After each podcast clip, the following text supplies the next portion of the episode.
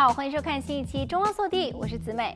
迪士尼公司在十一月底提交给美国证券交易委员会的财报中说，受各地防疫关闭令的影响，该公司将裁员三点二万人。该公司表示，由于加州迪士尼乐园继续关闭，裁员将主要针对公园、体验和产品部门的员工。根据该公司去年的年报，迪士尼共拥有约二十二点三万名员工，美国地区的主题乐园有超过十万名员工。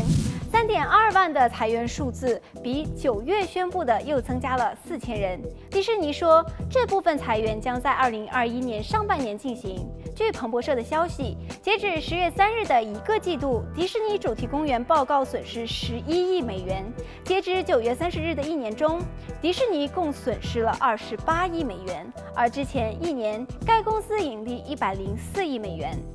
安纳汉的迪士尼乐园和迪士尼加州冒险乐园，自从三月疫情爆发以来，就一直关闭。截至二零二零年十一月，迪士尼乐园、迪士尼加州冒险乐园以及其他的加州主题公园仍然处于防疫关闭中。迪士尼市中心购物商场已经于七月份重新开放。迪士尼公司在十一月初曾经表示，由于加州何时允许主题公园开放还很不确定，因此决定让安纳汉两园的更多员工进行休假。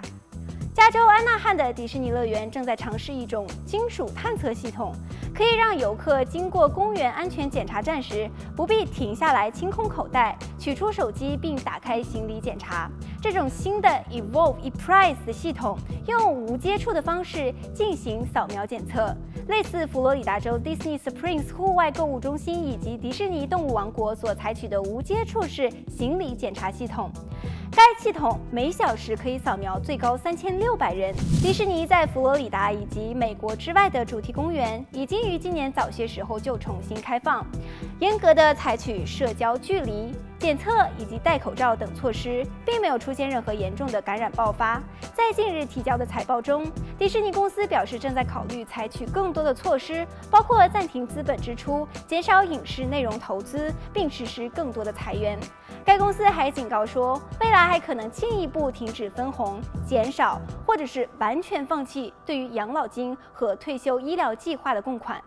迪士尼的财报还说，由于疫情持续的时间不确定，因此该公司未来几个季度的营运也充满了不确定性。